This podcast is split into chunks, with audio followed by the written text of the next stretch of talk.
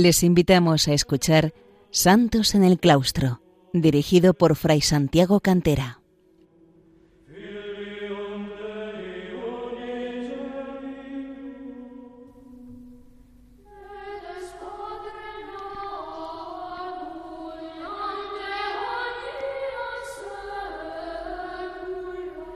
Bienvenidos, queridos oyentes de Radio María, a un programa más de Santos en el Claustro, el programa en el que vamos viendo la vida de diversos monjes y monjas que a lo largo de los siglos han brillado por su vida de virtud y nos siguen iluminando hoy con su ejemplo y con sus milagros, con su intercesión. Hoy vamos a dedicar el programa de nuevo a un santo del ámbito oriental, del oriente cristiano, a un santo que nos resulta muy desconocido en España, aunque es verdad que en los últimos años se ha conocido un poquito más, ya que en el año 2015 el Papa Francisco lo proclamó oficialmente doctor de la Iglesia, si bien ya se venía trabajando en esto desde época del Papa San Juan Pablo II. Nos referimos a San Gregorio de Narek, o Narek, Grigor Narekatsi, como lo llaman los armenios. Fue un monje de Armenia en el siglo X. Los armenios celebran su fiesta el 27 de febrero, fecha que también recoge el martirologio romano, porque lo reconocemos tanto los católicos como la Iglesia Apostólica Armenia así como la Iglesia anglicana y las iglesias ortodoxas. Las representaciones más antiguas en manuscritos y pinturas generalmente lo muestran con vestimentas sacerdotales o monacales, sentado escribiendo un libro o de pie con una cruz en una mano y un libro en la otra. Es llamado del doctor de los armenios por su sabiduría. También se le ha llamado el píndaro armenio por sus valores poéticos, el San Agustín de los armenios, no por la cantidad de sus obras, que no fueron tantas como las de San Agustín de Hipona, sino por el influjo que han tenido entre los fieles. Y el Papa Francisco, cuando lo denominó, eh, lo, lo proclamó doctor de la Iglesia, lo denominó también doctor de la paz. En el siglo XII, además, había sido llamado por algunos autores ángel en cuerpo. Habría que acercarnos primero a cómo se produjo la cristianización y el desarrollo del monacato en Armenia, porque es un ámbito, un país que a nosotros nos queda bastante desconocido, a decir verdad. Algunas tradiciones armenias, este país situado en el Cáucaso, remontan la evangelización a los apóstoles San Bartolomé y San Judas Tadea. E fuentes también existen sobre la temprana cristianización ya de principios del siglo III y a finales del siglo III y principios del IV el país era ya cristiano. El evangelizador de Armenia se, normalmente se refiere a él como San Gregorio I el Iluminador, que era miembro de la familia real del reino de Armenia. Fue ordenado obispo en Capadocia en el año 294, convirtió al rey Tiridates III, que primero había perseguido a los cristianos, y en el año 301 publicó un edicto estableciendo el cristianismo como religión oficial del reino de Armenia, de tal manera que se superaba una época de persecuciones con mártires y eh, se considera así que ya antes que el imperio romano fue la primera nación en adoptar el cristianismo como religión oficial del Estado, aunque en su historia casi no se daría el cesaropapismo propio del imperio bizantino y de otros países orientales de su influencia, es decir, ese intento de los emperadores o de los reyes de acaparar la vida de la Iglesia bajo su poder. El cristianismo se encuentra desde entonces en las raíces culturales y nacionales de Armenia. Se produjo pronto el desarrollo del monacato, se llevaron a cabo fundaciones de monasterios en lugares donde había reliquias y testimonios de mártires de la época de las persecuciones y aparecieron también anacoretas en diversos puntos del país. Un país en buena parte montañoso. Con influencia del monacato capadocio, es decir, de, lo que hoy es la Turquía asiática, de la península de Anatolia, un monacato principalmente cenobítico de vida en comunidad y también por influencia del monacato sirio, con un gran ascetismo, eh, se desarrolló también la literatura espiritual y la liturgia. En el año 354 tuvo lugar el primer concilio nacional de la Iglesia armenia, en el que se decidió fundar monasterios y lauras para los anacoretas. En el monacato armenio encontramos una unión de la vida contemplativa con la evangelización de las poblaciones y obras asistenciales, tales como hospitales, hospicios, asilos para ancianos y pobres, y este concilio les animó a ello. A principios del siglo V, los monjes San Mesrov Masots y San Saak inventaron el alfabeto armenio con 36 caracteres y tradujeron a su lengua la Sagrada Escritura y varias obras de los Santos Padres. Iniciaron también la línea clásica del monacato armenio, con monjes bien formados, célibes, dedicados al estudio de la Biblia y a la instrucción del pueblo. La vida monástica floreció de forma extraordinaria en Armenia. Se conoce hoy la ubicación de más de 460 monasterios, además de numerosos monasterios armenios en Palestina y en otros países, puesto que también con los siglos se dio una diáspora armenia. En tiempos de Justiniano, en el siglo VI, emperador de, Constantinopla, se produjo la separación de la Iglesia armenia respecto de la imperial.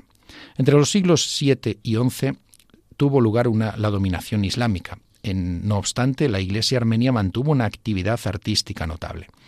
El país ha estado expuesto permanentemente a invasiones, de tal manera que los monasterios se convirtieron en centros de continuidad de la tradición religiosa, cultural e histórica armenia. Un rasgo de los monasterios armenios es el gabit, un gran espacio cubierto al que precede la iglesia y que puede tener uso religioso como aula de enseñanza, sala de encuentro, de asambleas y de administración de justicia. Podemos decir, resumiendo mucho, puesto que nos podríamos alargar en, eh, hablando de las separaciones y las uniones que se han producido a lo largo de la historia de la Iglesia armenia con respecto a, la ortodoxia y a, a, Roma, podríamos hablar eh, mucho de ello pero eh, sencillamente vamos a resumirlo señalando que a lo largo de los siglos eh, la Iglesia armenia tuvo momentos de separación respecto del Papa de Roma, respecto del Patriarca de Constantinopla, o momentos en los que eh, se acercó notablemente a la Iglesia católica romana, latina, principalmente en el siglo XII, en el que se produjeron momentos de unión de nuevo.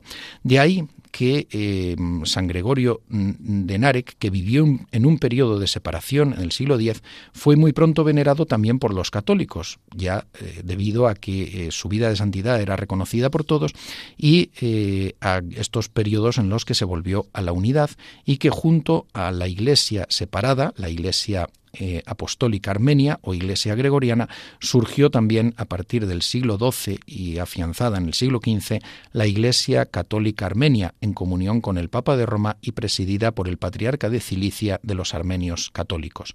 Tanto la Iglesia apostólica armenia, que es la mayoritaria, como la Iglesia católica armenia usan rito y lengua armenias. En cuanto a la vida de San Gregorio Narek, eh, podemos decir que a finales del siglo IX y durante el siglo X se produjo un renacimiento cultural y religioso en Armenia, al haberse liberado del yugo de los árabes que, que habían dominado el país en los siglos anteriores. Eran así, por tanto, los tiempos en los que iba a vivir San Gregorio de Narek, tiempos tranquilos para los cristianos de Armenia.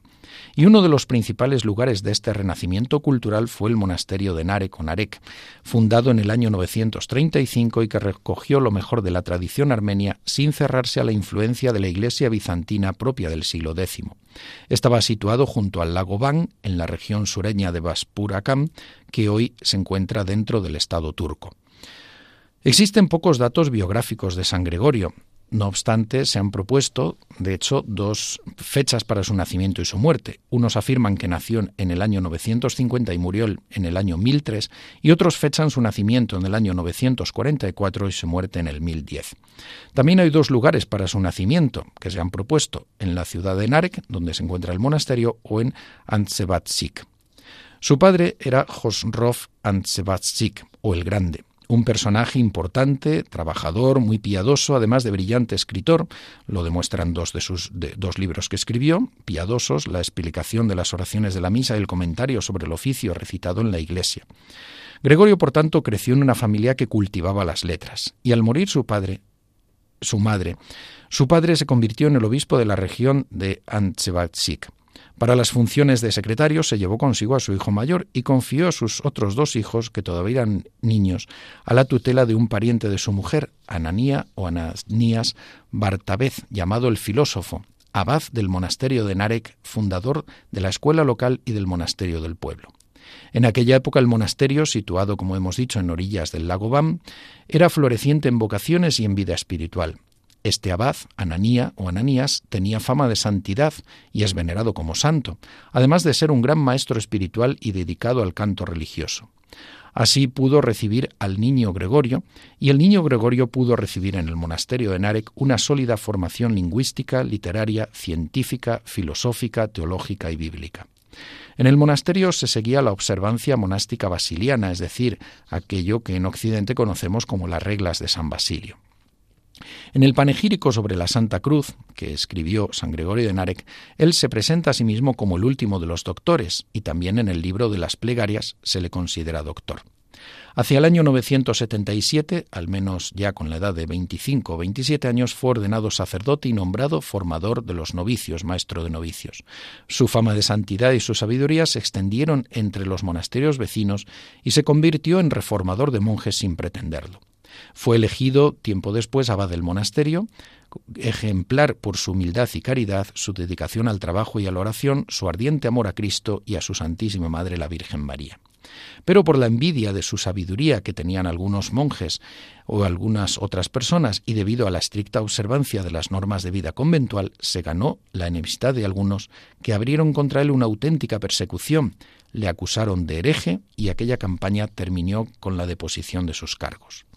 Como el monasterio de Narek tenía buenas relaciones con la Iglesia bizantina, el monasterio adoptó la doctrina calcedonense del concilio de Calcedonia de las dos naturalezas de Cristo unidas en la única persona del Verbo. Pero no obstante, el santo fue acusado de herejía ante los obispos y los príncipes por una serie de personas recelosas, como hemos dicho. Sin embargo, sucedió un hecho milagroso. Cuando los que venían a apresar a San Gregorio llegaron al monasterio, era la hora de la comida, y San Gregorio los invitó a comer. Al poner en la mesa los alimentos que se les ofrecía para comer, vieron que había cocinado unos pichones. Entonces se convencieron de la veracidad de las acusaciones contra el santo, pues era viernes, y se lo hicieron saber. ¿Cómo siendo viernes nos pones carne para comer? El santo pidió excusas, pues afirmó que no se había dado cuenta del día en que vivía, y dirigiéndose a los pichones cocinados les dijo Salid de aquí, que hoy es día de abstinencia. Y los pichones se marcharon volando. Entonces ante este milagro, creyeron en su inocencia y se lo contaron al obispo y a los príncipes y fue absuelto, pues los calumniadores no se atrevieron ya a acusarlo. Frente a sus acusadores y a la envidia y el odio, San Gregorio de Narek mostraba en su corazón deseos de amor y de perdón. De ahí que el Papa Francisco lo denominara doctor de la paz. Cuando estaba libre de sus obligaciones monásticas, se aislaba en la cueva de la montaña al norte del monasterio de Narek para la contemplación. Vamos a detenernos aquí, hacemos una pausa musical escuchando música litúrgica armenia y continuamos con la vida de San Gregorio de Narek.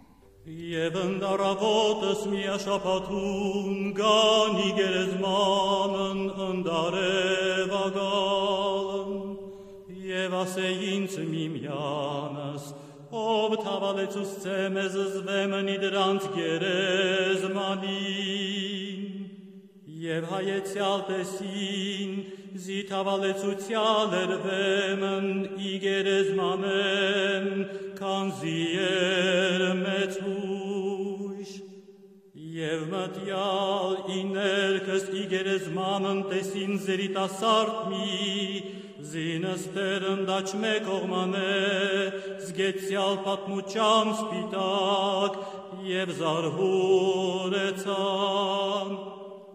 Եվ ասեց նոսա, մի երկնչիկ, ըս Հիսուս խնդրեք, ըս նազովրեցի խաչելյալն, հարյավ չէ հաս, ահավադիկ տեղին ուր ելին Como decíamos antes, cuando estaba libre de sus obligaciones se retiraba a una cueva. A lo largo de los siglos, esa cueva fue un lugar de peregrinación. Este lugar eh, solitario, este oratorio solitario, estaba excavado entre las rocas que miraban al lago Van. Y allí el santo experimentó una visión donde la Virgen, teniendo al niño Jesús en sus brazos, se lo ofreció, ya que Gregorio rogaba ver a Dios. Según la tradición, las palabras Toma tu Señor, en eh, armenio Arzterco, pronunciadas por la Virgen, le dieron el nombre a la isla Arter del lago Van, sobre la cual ella se había aparecido. Hay referencias a esta visión en varios capítulos del Narek o libro de las plegarias o lamentaciones y también algún himno escrito sobre él. La ermita se ubica, según se dice, a una hora al norte del convento, sobre roca porosa, entre múltiples cavernas naturales. Había dos pisos con nueve habitaciones, cinco abajo y cuatro en la parte superior, con lo cual podía parecer un pequeño monasterio. Aquí vio a la Madre del Señor con el Hijo de Dios, nos dice uno de los relatos, por quien siempre se consumía con corazón ansioso.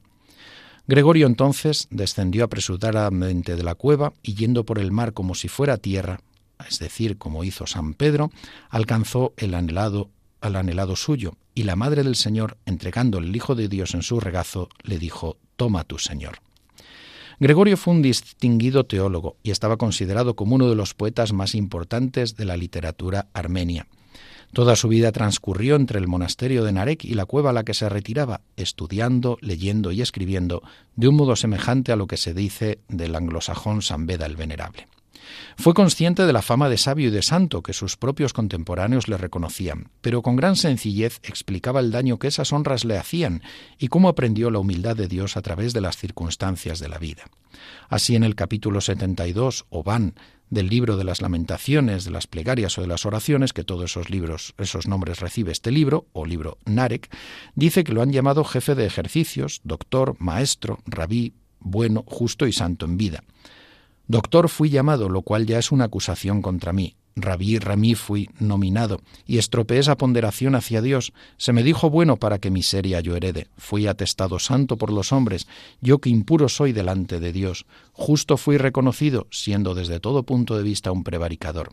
Me complací del elogio de los hombres para ser burlado en el tribunal de Cristo. Desde la pila fui llamado despierto y dormí en el sueño de muerte.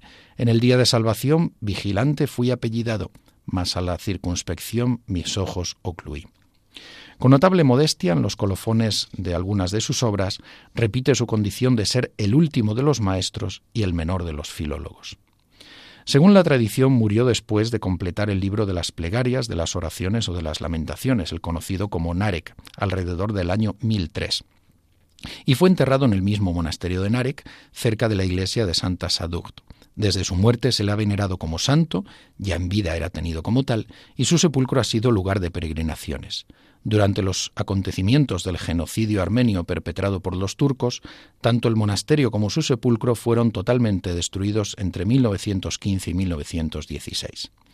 A finales del siglo XIX el monasterio era conocido como de San Gregorio, aunque su nombre verdadero era de Santa Sanduct. Tenía tres iglesias continuas, la principal era la de la Ceotocos, con cuatro columnas cuadradas. Por su categoría como poeta se le ha llamado, como hemos dicho antes, el píndaro armenio. Dominó la, la gramática, la retórica y la prosodia, también la Sagrada Escritura. Conoce a San Ireneo, Eusebio de, Cesareo, de Cesarea, San Basilio Magno, a los santos Gregorio Nacianceno y de Nisa, San Juan Crisóstomo, San Cirilo de Jerusalén, a Frates el Sirio, San Efrem, eh, es decir, a todo un número amplio de padres, sobre todo orientales. Es seguidor también de las reglas monásticas de San Basilio y posee una vida espiritual de alta mística, no es un teólogo didáctico ni un puro poeta, sino un autor espiritual dotado de un sentido poético eminente. Sus principales obras escritas son el Comentario al Cantar de los Cantares, un escrito de juventud del año 977, en el año 983 escribió también, por orden del obispo Estépanos, sobre la inauguración del monasterio de la Santa Cruz de Aparanc y la historia del establecimiento del mismo. Probablemente en la primera mitad de la década de 990 escribió la carta dogmática dirigida al abad del monasterio de Ksaf en la provincia de Mok, una carta incluida en el libro de las letras, refutando la secta de Tongdractigis o los tondracianos y descartando cualquier tolerancia hacia los seguidores de esta secta. También escribió una serie de panegíricos a la Santa Cruz, a la Virgen María, a los santos apóstoles, a San Jacobo o Santiago de Nísibe, así como himnos y odas. Y el libro más conocido es el libro de las plegarias, libro de las oraciones o libro de las lamentaciones, escrito en los años 1002-1003. Es una colección de 95 oraciones en forma poética, unos 10.000 versos en total, y se conoce también como Narek por el monasterio en el que vivió San Gregorio. Como hemos dicho, murió después de completarlo, según la tradición. Esta obra es considerada todo un monumento religioso y literario entre los armenios, gozando de un respeto comparable al de la Biblia, nada menos. Desde muy pronto los armenios lo guardaban bajo sus almohadas, supieran o no leerlo, y lo usaban como libro milagroso. Monjes y otros estudiosos intentaban destrabar los numerosos versos difíciles de sus 95 capítulos, a los que San Gregorio llamó van, es decir, palabra, e invariablemente lo subtituló con la expresión desde las profundidades del corazón, coloquio con Dios. Su libro, que él denominó Mateam Olberguteam, libro de cantos de lamento o libro de la tragedia, adquirió ese nombre de Narek porque lo identificaba con el gentilicio de su autor y del monasterio donde nació. Del libro de las plegarias recogemos una oración que es de una gran belleza y devoción y que puede recordar en cierta manera algunos pasajes de las confesiones de San Agustín. Hubo un tiempo en que yo no existía y tú me creaste. No había pedido nada y tú me hiciste. Todavía no había salido a la luz y me viste. No había aparecido y te compadeciste de mí. No te había invocado todavía y te ocupaste de mí. No te había hecho ninguna señal con la mano y me miraste. No te había suplicado nada y te compadeciste de mí. No había articulado ningún sonido y me comprendiste. No había todavía suspirado y me escuchaste. Aun sabiendo lo que actualmente iba a ser, no me despreciaste. Habiendo considerado con tu mirada precavida las faltas que tengo por ser pecador, sin embargo me modelaste. Y ahora, a mí, que tú me has creado, a mí me has aquí, a mí que has salvado, a mí que he sido objeto de tanta solicitud por tu parte, que la herida del pecado suscitado por el acusador no me pierda para siempre. Atada, paralizada, encorvada como la mujer que sufría, mi desdichada alma queda impotente para enderezarse. Bajo el peso del pecado, mira hacia el suelo a causa de los duros lazos de Satán. Inclínate hacia mí, tú, el solo misericordioso, pobre árbol pensante que se cayó. A mí que estoy seco, hazme florecer de nuevo en belleza y esplendor según las palabras divinas del santo profeta. Tú, el solo protector, te pido quieras echar sobre mí una mirada surgida de la solicitud de tu amor indecible, y de la nada crearás en mí la misma luz. También es muy bello de este libro eh, unos versos que denomina desde las profundidades del corazón. Hijo del Dios viviente por completo bendito, que naciste del tremendo Padre en forma inescrutable, nada imposible para ti. Cuando suma el fulgor esplendoroso de la gloria de tu misericordia, se derriten los pecados, se persiguen los demonios, se borran las culpas. Se rompen las ataduras, se destruyen las cadenas, renacen a la vida los muertos, se curan los golpes, sanan las heridas, desaparecen las infecciones, ceden las tristezas, se alejan los lamentos, escapa la oscuridad, parte la niebla, se rechaza la bruma y se disipa la aflicción, se agotan las tinieblas, se aparta la penumbra, pasa la noche, proscribe la angustia, se aniquilan los males, se desbandan las desesperanzas y reina tu mano omnipotente, tú que redimes a todos. Como decíamos antes, eh, fue proclamado en el año 2015 doctor de la Iglesia oficialmente, solemnemente por el Papa Francisco, pero esto ya venía de más atrás. La petición para que fuera proclamado doctor de la Iglesia, de la Iglesia católica, partió de los pastores armenios católicos, que representados por el patriarca Juan Pedro XVIII Casperian, presentaron al Papa San Juan Pablo II en 1987 una solicitud en este sentido. El romano pontífice la remitió para su estudio a la Congregación para la Doctrina de la Fe, cuyo prefecto era entonces el cardenal Ratzinger. La petición fue reiterada por el patriarca Narciso Pedro XIX Tarmuni al Papa ya Benedicto XVI, y el mismo patriarca volvió a solicitarlo al actual pontífice Francisco con motivo del primer centenario del Holocausto armenio. El Papa Francisco accedió finalmente, pues ya tenía el parecer favorable de la Congregación para la Doctrina de la Fe y en el que se certificaba su doctrina eminente y el de la Congregación para las Causas de los Santos. De esta manera, el 12 de abril eh, del año 2015 fue proclamado solemnemente doctor de la Iglesia Católica, siendo ya también considerado doctor de los armenios entre los, eh, la Iglesia Apostólica Armenia. Acerca de su pensamiento teológico, podemos decir algunos aspectos. Es un teólogo destacado de la eficacia sobrenatural de los sacramentos y la mediación de la Iglesia como transmisora de la gracia a través de ellos, especialmente contra los herejes tondracianos. La Trinidad ha impreso en el alma del hombre su imagen y lo compara con las tres virtudes teologales. El misterio trinitario solo puede ser entendido cuando se considera el misterio del Verbo encarnado, pues al encarnarse el Hijo nacido del Padre antes de todos los siglos, podemos entrar en familiaridad con Él.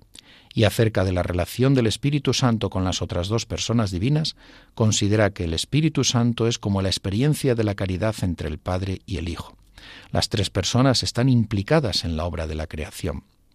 Como la Iglesia armenia, San Gregorio de Narek considera la generación del Hijo de Dios desde la eternidad y la divinidad del Verbo encarnado, que es perfecto hombre y perfecto Dios.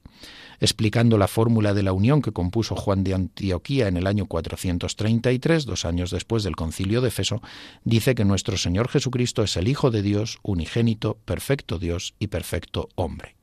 La Iglesia es el pueblo de los creyentes, la esposa de Cristo, arca del Señor, madre de todos los creyentes, que une a los fieles cristianos con los ángeles y cuyas particularidades nacionales deben confluir en la Iglesia universal. Trata sobre los sacramentos, como hemos dicho, y destaca lo que afirma sobre algunos, el bautismo al hombre eh, el bautismo hace al hombre una criatura nueva por la acción mediadora de la Iglesia y la confirmación, por medio de la unción del Santo Crisma, robustece la inhabitación de la Trinidad en el alma del cristiano. Muestra un gran amor a la panaguía, a la Santísima Virgen, la Toda Santa, la Virgen María. Como todo autor oriental, el eje central de su mariología es la doctrina expuesta en el concilio de Éfeso, que profesa a María como verdadera Madre de Dios, pues dio a luz en la carne al Hijo engendrado por el Padre antes de todos los siglos en la divinidad. María es Madre Virginal, y no falta la afirmación expresa de la virginidad de María que incluye la concepción virginal de su Hijo, el parto también virginal y su virginidad después del parto. El parto tuvo lugar sin trabajo de alumbramiento, ni dolores, ni tristeza y en relación con su maternidad coloca su pureza singular que la diferencia del resto de los mortales con términos que en su panegírico se acercan a lo que hoy la Iglesia entiende por Inmaculada Concepción y que relaciona con su asunción a los cielos. Ella además intervino de forma activa en nuestra salvación, no solo intercede por nosotros de una manera eficaz, sino que se inmoló de forma incruenta junto a su Hijo en el sacrificio de la cruz, de forma semejante a la ofrenda sacerdotal, siendo llamada la Cordera que se une al Cordero Inmaculado. De su panegírico vamos a tomar algunos versos, una oración a la Virgen María para concluir. Oh pureza de las vírgenes, corifea de los santos, madre del edificio inquebrantable de la Iglesia, engendradora del Verbo Inmaculada de Dios, nosotros te coronamos siempre con cánticos incesantes en los lugares sagrados dedicados a tu santidad, y refugiándonos bajo las alas inconmensurables de la defensa de tu intercesión, alzamos en este lugar nuestras manos hacia ti, y con una esperanza indudable creemos ser salvados. Por tanto te suplicamos, acoge el canto de bendición de nuestros labios y dígnate conceder a este templo los dones y las gracias de Sión y de Belén, para que podamos ser dignos de participar de la salvación el día de la gran manifestación de la gloria indestructible del Salvador inmortal e Hijo tuyo unigénito, el único Dios y Señor Jesús, y podamos igualmente honrarte aquí, bajo estos arcos adornados, como causa y guía hacia todos aquellos bienes, oh Altísima Madre de la Esencia Infinita.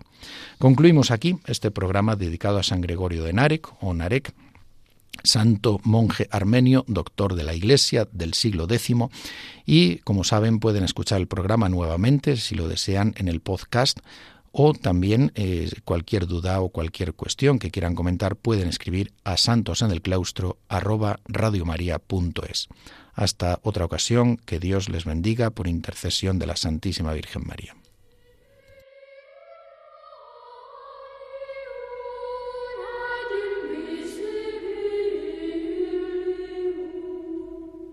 Han escuchado en Radio María Santos en el Claustro, un programa dirigido por Fray Santiago Cantera.